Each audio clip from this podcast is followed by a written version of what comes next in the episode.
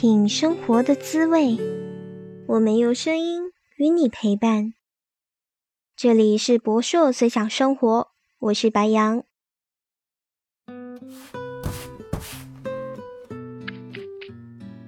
小浩做完了今天扫地的值日，拍拍手，收拾完书包，准备回家，盼着吃上奶奶做的香喷喷的饭菜。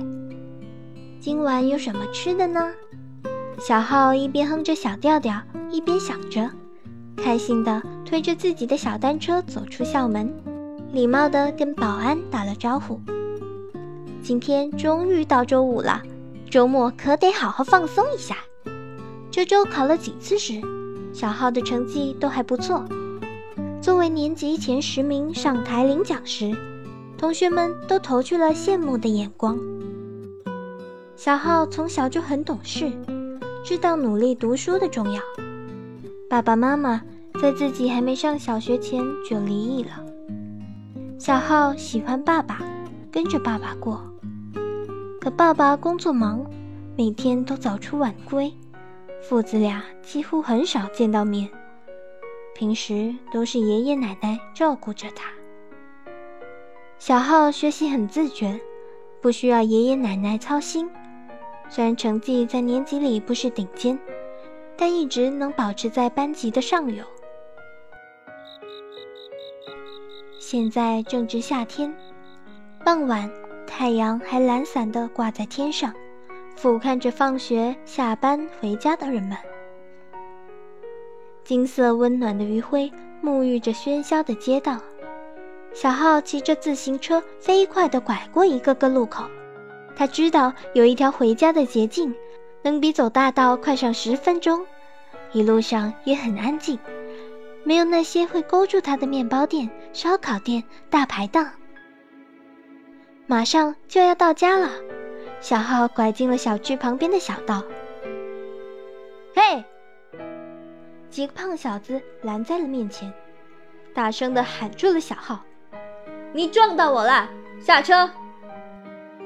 这几个人是小浩的同班同学，成绩都是垫底，平时最喜欢的就是做坏事、作威作福，欺负班里的同学。家长们都忙着挣钱，妄想着将孩子丢进学校交给老师，让老师好好管教，就能一劳永逸。然而事与愿违，老师们使尽了浑身解数，却根本治不住这些少爷们。小浩很想直接骑车逃走，可是小区就在眼前，回家的路被堵住了，能往哪跑呢？好心，你说话呀！撞人了不道歉吗？哎呦，哎呦！小胖子躺在地上，捂着自己的腿，咄咄逼人的追问。因为谐音。小浩的名字经常被很多同学调侃为“汤好咸”。小浩停住了自行车，尽管自己很生气，但双拳难敌这么多只手。很明显，现在是处于对自己不利的情况。实际上，小浩已经记不清这是第几次被对方拦下了。小胖子每一次都变着法的找借口威胁自己：“我……”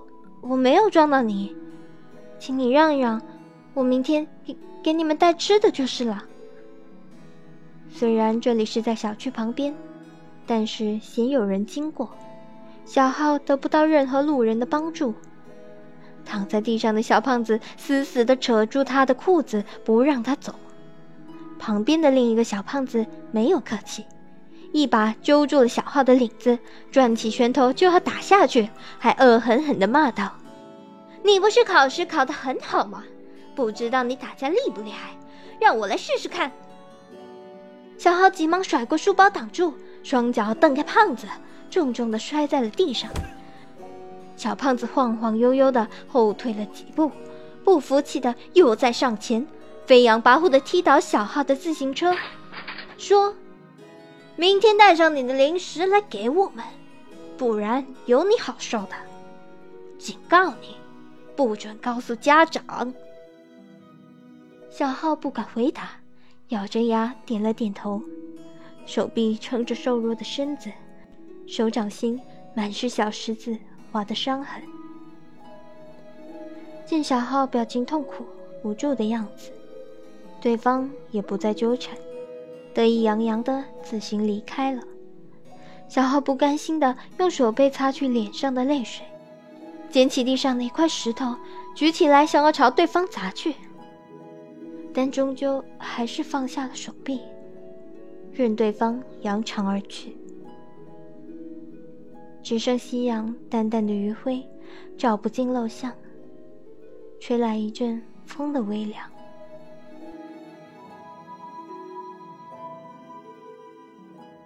小浩睁开了眼，被子踢到了一边，自己差点滚下了床。原来刚才只是一个梦，自己的衣服竟然都被汗水湿透了。但与其说是梦，其实更是小浩自己十四岁那年经历的重现。